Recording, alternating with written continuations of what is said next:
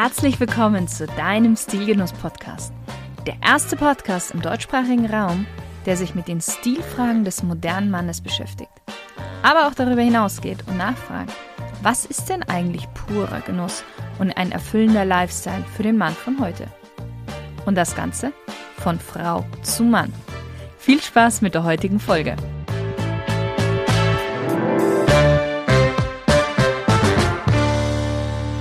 Hallo lieber Stilgenusshörer. Heute gibt es mal eine amüsante und lehrreiche Podcast-Folge. Und zwar habe ich für dich die 14 interessantesten, außergewöhnlichsten, kuriosesten, witzigsten, ja und auch gefährlichsten Fakten aus der Geschichte der Mode und des guten Stils herausgesucht. Ich bin mir sicher, einiges davon wirst du noch nicht gewusst haben. Und ich bin mir auch sicher, dass diese Podcast-Folge dich bestens unterhalten wird. Also viel Spaß dabei und lass uns gleich mal mit dem ersten Fakt beginnen. Fun Fact Nummer 1. Ja, Männer waren die Hauptkonsumenten von Make-up. Du hast richtig gehört. Das, was heute als ich nenne es jetzt mal schwul in Anführungszeichen oder zu weibisch angesehen wird, spielte in alten Kulturen eine wirklich wichtige Rolle für den Lebensstil der Männer. Die Anfänge reichen bis in die Zeit 10.000 vor Christus zurück. Stammesangehörige trugen Farbe entweder zur Tarnung, um Tiere bei der Jagd zu fangen, oder für den Kampf, um ihren Feinden Angst einzujagen. Da ging es noch nicht darum, sich irgendwie zu verschönern, sondern die Farbe war rein funktional. Aber später, um ca. 4000 vor Christus, trugen die ägyptischen Könige und auch Pharaonen starkes Augen-Make-up. Allem voran der schwarze Eyeliner. Der wurde als sehr modisch und auch als sehr praktisch angesehen. Denn dieser Eyeliner schützte die Augen vor dem grellen Sonnenlicht. König Tutanchamun und die Männer seiner Regierungszeit benutzten auch einen grünen Farbton, da sie glaubten, dass Grün die Sonne und die Himmelsgötter anruft. Tausend Jahre später, also so 3000 vor Christus, trugen die japanischen und chinesischen Männer Nagellack, um ihren höheren sozialen Status zu signalisieren. Und dafür verwendeten sie ein Gemisch aus Eier, Gelatine und Gummi arabicum, ein Extrakt aus einem gewissen Akazienbaum. Und was haben die Römer gemacht? Die bemalten ihre Köpfe, nicht nur ihre Gesichter, auch ihre Köpfe, um vorzeitige Kahlheit zu verbergen. Und sie puderten auch ihr Gesicht, um ihren Teint aufzuhellen. Da kommen wir aber gleich dazu. Fun Fact Nummer zwei: Kleider für den Mann. Die antiken Griechen trugen keine Hosen und sie dachten, dass Männer aus anderen Kulturen, die Hosen trugen, barbarisch und verweichlicht seien. Auch im 19. Jahrhundert trugen Jungen bis zu einem Alter von circa sechs bis sieben Jahren Kleider wie die Mädchen. Das war auch das Alter, in dem sie zum Beispiel ihren ersten Haarschnitt erst bekamen. Hosen für Kinder war eigentlich weitgehend unbekannt. Warum? Ja, das hatte einen eher praktischen Hintergrund, denn so konnten die Kinder schneller und allerorts ihre Geschäfte verrichten. Bis zum fünften Lebensjahr konnte man an der Kleidung keinen Unterschied zwischen Jungen und Mädchen erkennen. Ganz im Gegenteil zu dem, wie es bei uns heute ist. Fun Fact Nummer drei: Der Vatermörder. Im 19. Jahrhundert kam ein neuer Kragen für die Herren in die Mode. Der war relativ hoch und mit zwei bis drei Knöpfen zum Schließen. Und er war sehr steif. Männer trugen diesen Kragen als sehr modisches Accessoire in den Gentleman Clubs. Und indem er abnehmbar war, wie viele Krägen zu dieser Zeit, war er nicht nur stylisch, sondern auch sehr kosteneffizient, da man nicht jeden Tag das Hemd wechseln musste. Das große Problem bei diesem Kragen war aber, dass er so steif war, dass er den Kreislauf beeinträchtigte.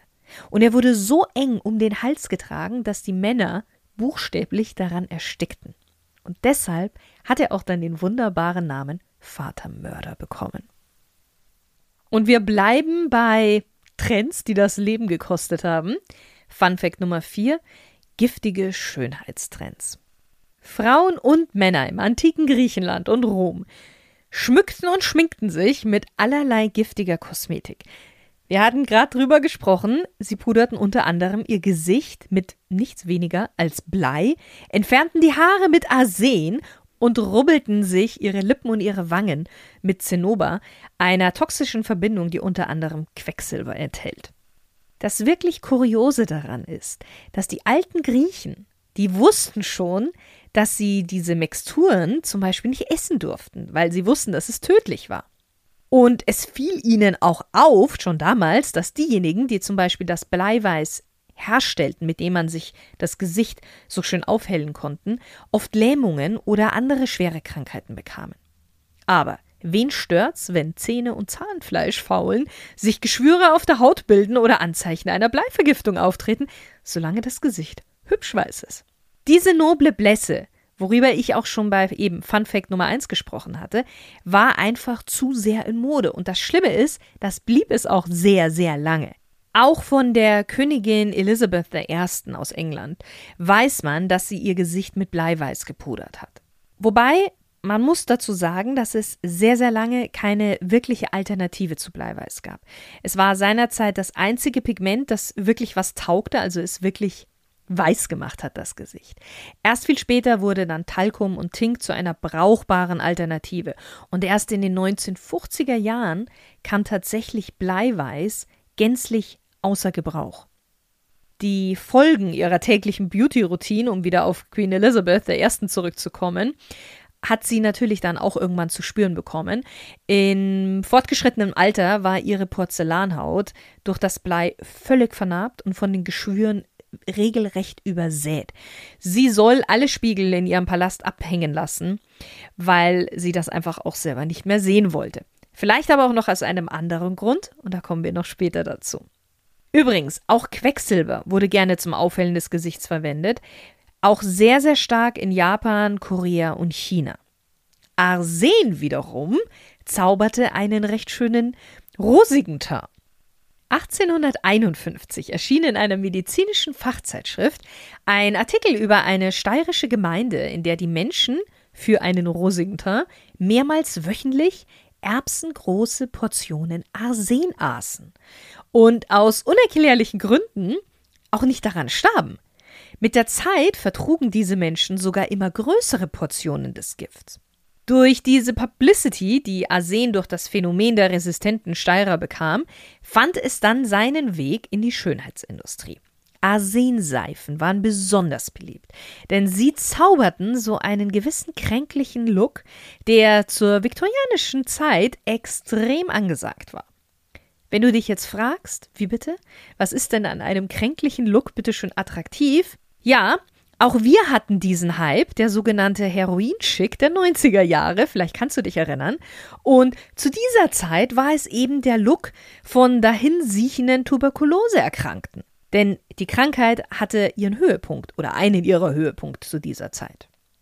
Was die viktorianischen Ladies aber leider später feststellen mussten, war, dass Arsen nach einiger Zeit unschöne dunkle Flecken auf der Haut ähm, erzeugt, die Nieren schädigt, die Haare ausfallen lässt und außerdem man ja auch Nervenentzündungen bekommen hatte und das Ganze auch zu Krebs führt. Aber Arsen wurde nicht nur in der Kosmetik eingesetzt. Es bekam noch woanders sein Einsatzgebiet.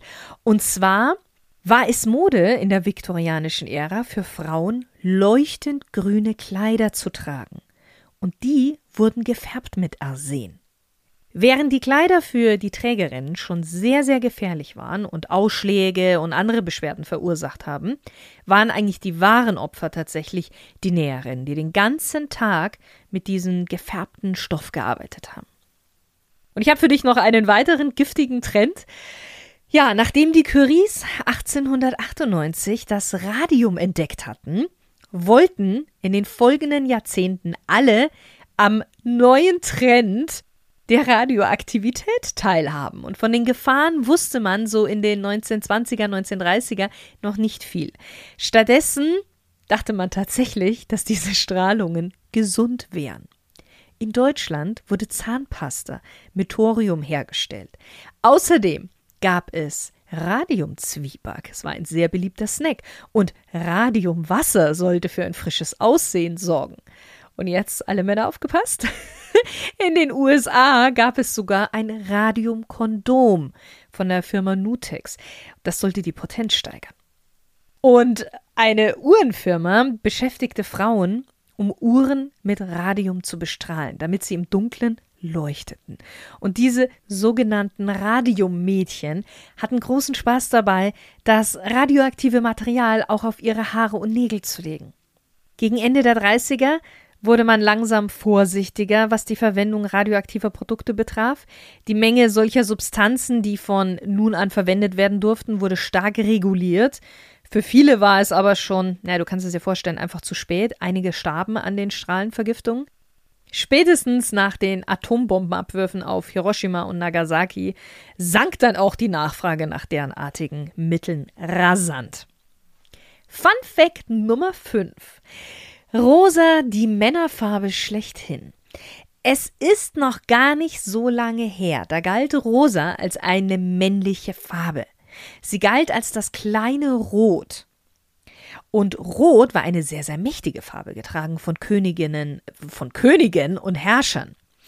Im 18. Jahrhundert trugen Männer nicht nur rosa, sondern auch rosane Seidenanzüge, die mit Blumen bestickt waren.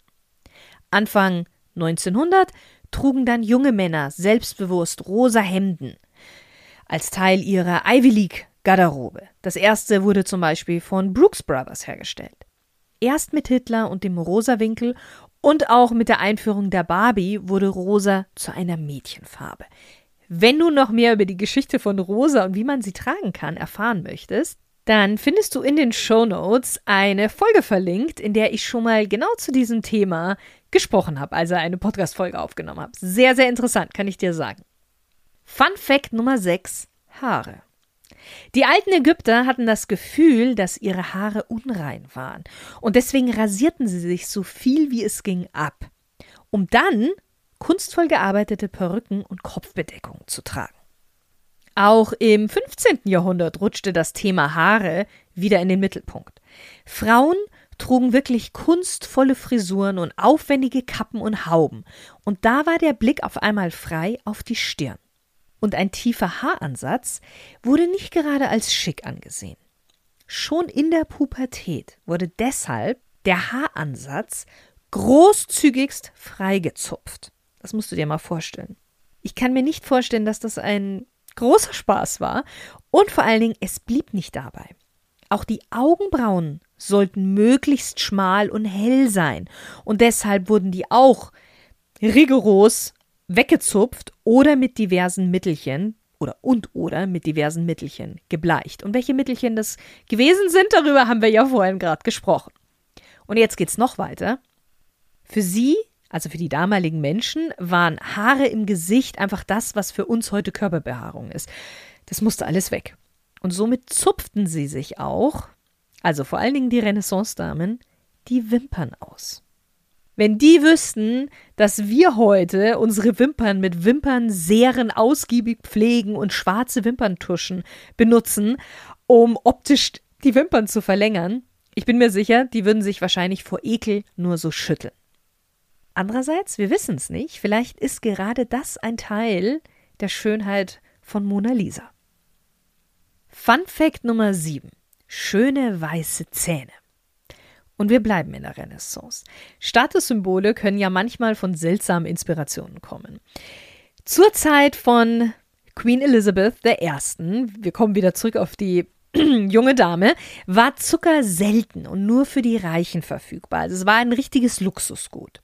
Die Königin liebte aber ihre Süßigkeiten und es gibt Geschichten, dass ihre Zähne so verfallen waren, dass sie schwer zu verstehen war.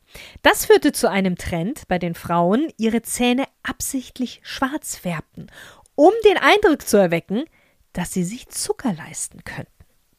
Tatsächlich war das aber nur ein kurzer Abschnitt in der Geschichte, in der schwarze Zähne Trend waren. Davor und danach bevorzugte man ein schönes, vollständiges Gebiss. Die Römer zum Beispiel pflegten dabei ihre Zähne mit ganz, ganz speziellen Methoden. Sie kochten Frösche in Essig aus und mit dieser Brühe spülten sie sich dann den Mund. Außerdem herrschte der Glaube, dass der Urin von kleinen Jungen gut für die Zähne sei. Hm, kann man machen, muss man nicht machen. Fun Fact Nummer 8: linker und rechter Schuh. Für uns ist es heute eine Selbstverständlichkeit, dass der rechte und der linke Fuß jeweils einen separaten, auch nur an diesem Fuß passenden Schuh bekommt. Auch im alten Rom waren Sandalen nachweislich paarig gefertigt.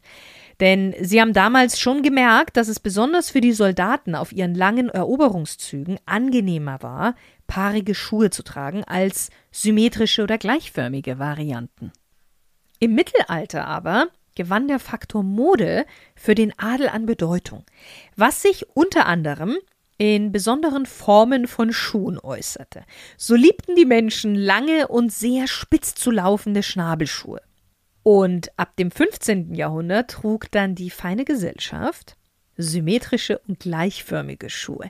Denn das war ein modisches Muss. Dazu kamen auch immer höher werdende Absätze. Darüber sprechen wir aber gleich noch. Abgesehen von Hühneraugen und Schwielen hatten diese Schuhe gravierende Fuß- und Zehendeformationen zur Folge. Und was wir ja heute nur zu gut wissen, ist, dass wenn du schlechtes Schuhwerk anhast, bekommst du auch sehr, sehr schnell ziemlich starke Rückenprobleme. Damals jedoch siegte, ja, ich nenne es mal das Modebewusstsein über die gesundheitliche Vernunft. Das symmetrische Schuhwerk dominierte tatsächlich auch noch in den folgenden Jahrhunderten weiter. Im 19. Jahrhundert erst schlugen endlich Ärzte Alarm. Der studierte Mediziner und Direktor des Anatomischen Instituts in Zürich, ein Herr namens Georg Hermann von Meyer, nahm sich des Problems besonders an. 1858 propagierte er mit seiner Streitschrift Die richtige Gestalt der Schuhe ein simples, aber sehr revolutionäres Konzept.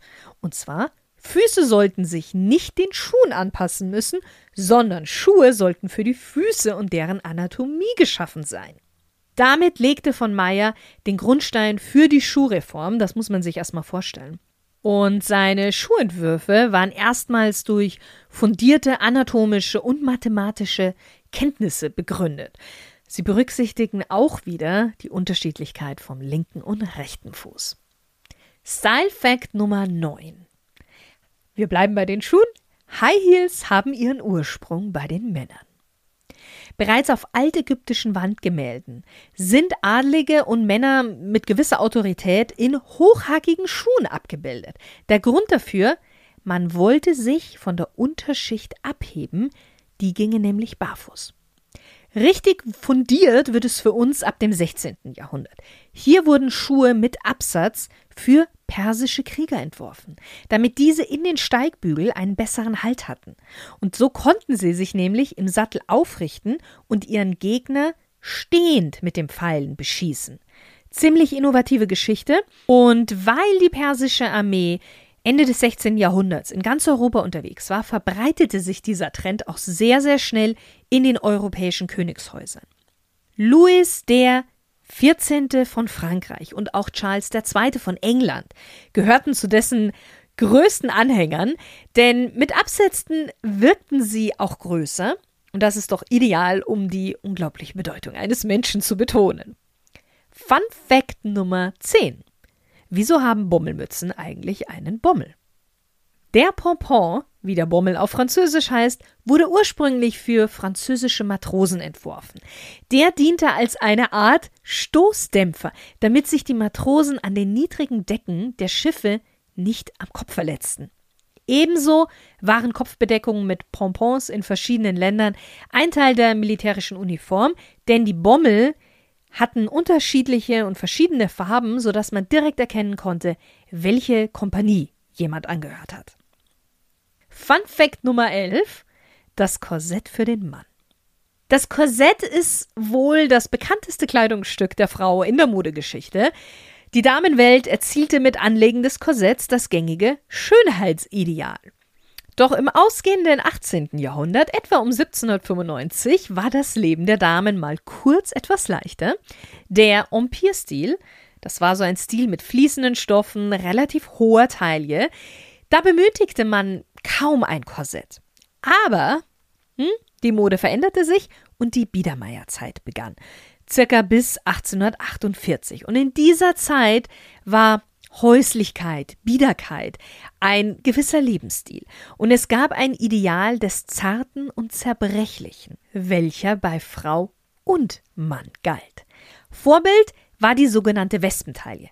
Auch bei den Herren der Schöpfung wurde eine extrem schmale Taille erwartet und somit schnürten auch die Herren sich in ein Korsett ein. Somit wurde auch der Effekt des V-Kreuzes noch stärker herausgeholt, was vor allem bei den Soldaten sehr, sehr beliebt war. Während sich aber die Frauen mehrere hunderte Jahre mit diesem Korsett rumschlagen durften, war das Korsett für den Mann tatsächlich nur so um die 20 Jahre ein wirklicher Trend. Fun Fact Nummer 12: Leben auf kleinem Fuß. Der womöglich schmerzhafteste und auch ungewöhnlichste Modetrend aller Zeiten, abgesehen vielleicht von dem Korsett, ist sicher der chinesische Brauch, die Füße von Mädchen und Frauen auf Kindergröße einzubinden. Vielleicht hast du schon mal davon gehört, sogenannte Lotusfüße. Dieser Modetrend, der verdammt lange angehalten hat, also man kann da gar nicht von einem Trend eigentlich sprechen, kam während der Regierungszeit des letzten Kaiser der Tang-Dynastie um 954 nach Christus auf. Die Geliebte des Kaisers war die erste, die sich die Füße einband, um sie der Lotusblume ähnlicher zu machen. Diese Füße wurden dann so klein, eingepackt, eingebunden, dass die natürliche Stellung der Zehen und der Ferse komplett deformiert war. Und du kannst dir vorstellen, dass man mit solchen Füßen sehr, sehr schlecht laufen kann, geschweige denn arbeiten konnte. Und so wurden die Lotusfüße schließlich nicht nur zum Statussymbol der Oberklasse, sondern auch zu einem sehr wirksamen Mittel der Unterdrückung der Frau. Und jetzt halte ich fest, dieser Brauch wurde erst im Jahre 1949 gesetzlich verboten und auch gewisserweise geächtet. Tausend Jahre lang hielt dieser Trend an. Fun Fact Nummer 13. Wofür ist eigentlich die kleine Tasche an der Jeans? Jede Jeans oder so gut wie jede Jeans hat auf der rechten Seite eine kleine Tasche innerhalb der normalen Eingriffstasche. Wirklich nutzen tun die meisten sie nicht, aber sie hatte eine sehr, sehr wichtige Funktion früher. Zum einen verstaunten die Minenarbeiter dort die Streichhölzer für ihre Öllampen und etwas später wurden dort auch kleine Taschenuhren verstaut, da sie hier mehr Schutz und auch Halt hatten als in den Westentaschen und nicht mehr ständig herausgefallen sind. Hast du es gewusst? Fun Fact Nummer 14. Warum ist die Knopfleiste unterschiedlich bei Männern und Frauen? Ist dir schon mal aufgefallen, dass bei Hemden die Knöpfe rechts angenäht und bei den Blusen links? Die meisten Menschen sind Rechtshänder und Männer trugen früher ihre Degen links.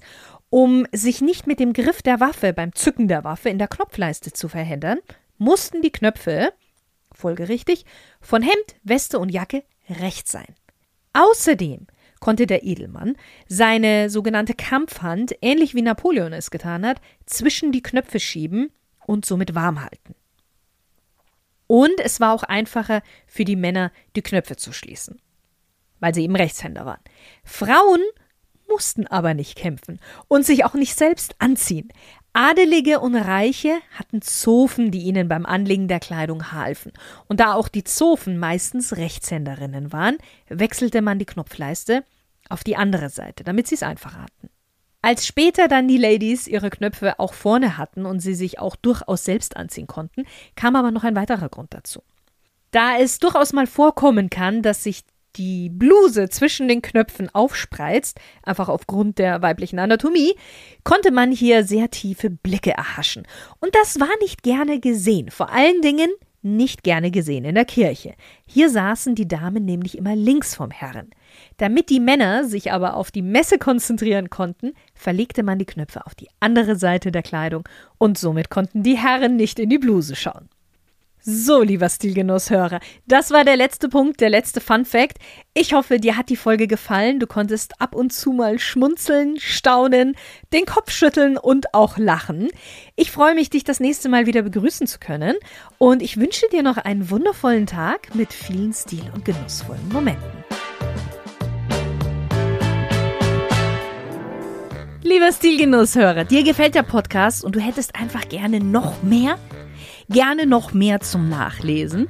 Dann schau doch einfach auf unserem neuen Online-Magazin vorbei auf www.stilgenuss.com. Hier beschäftigen wir uns mit den Themen Stil, Wellbeing, Genuss und Lifestyle. Viel Spaß beim Stöbern wünsche ich dir.